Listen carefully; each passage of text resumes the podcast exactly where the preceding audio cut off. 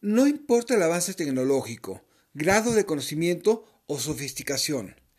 Persiste el pensamiento mágico en la vida diaria, como creer en los horóscopos o pensar que un deseo se cumplirá pidiéndoselo al universo. También hay de eso en la política, como asumir que movilizaciones en agenda u organización cambiarán un gobierno. Ni se diga del fetichismo institucional como pensar que un gobierno de coalición generará unidad. Realpolitik 101. Comentario político rápido, fresco y de coyuntura con Fernando Duorak.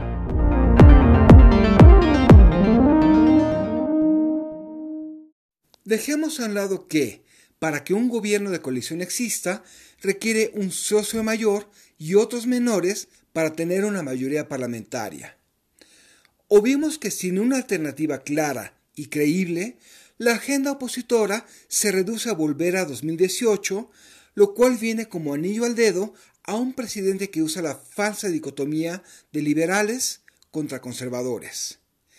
Hasta ignoremos que, por más que se ha reformado la Constitución para que exista esa figura, nunca ha habido impedimentos para crearla. De la misma forma, tampoco hay garantías que funcione por más que se sobreregule como acostumbramos. ¿Se puede identificar a un gobierno de coalición como sinónimo de unidad nacional?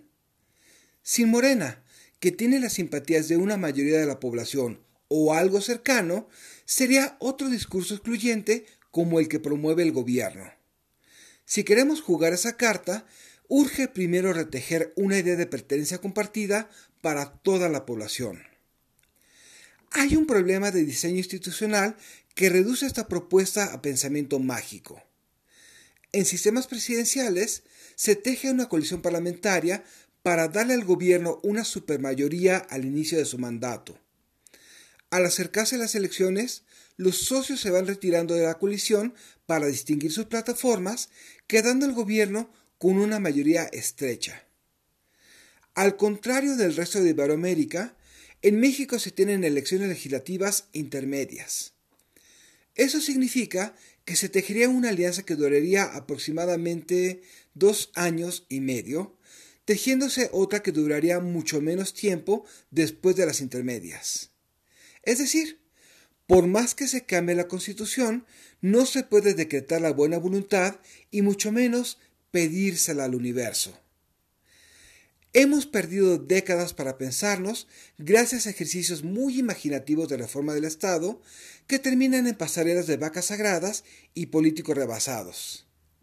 Pero al parecer son más atractivos los fetiches y talismanes, dado que eso es lo único que nos ha podido dar la oposición en décadas. Soy Fernando Duorak y esto es Realpolitik 101. Hasta la próxima. Sigue a Fernando Duorak en Twitter y en Facebook.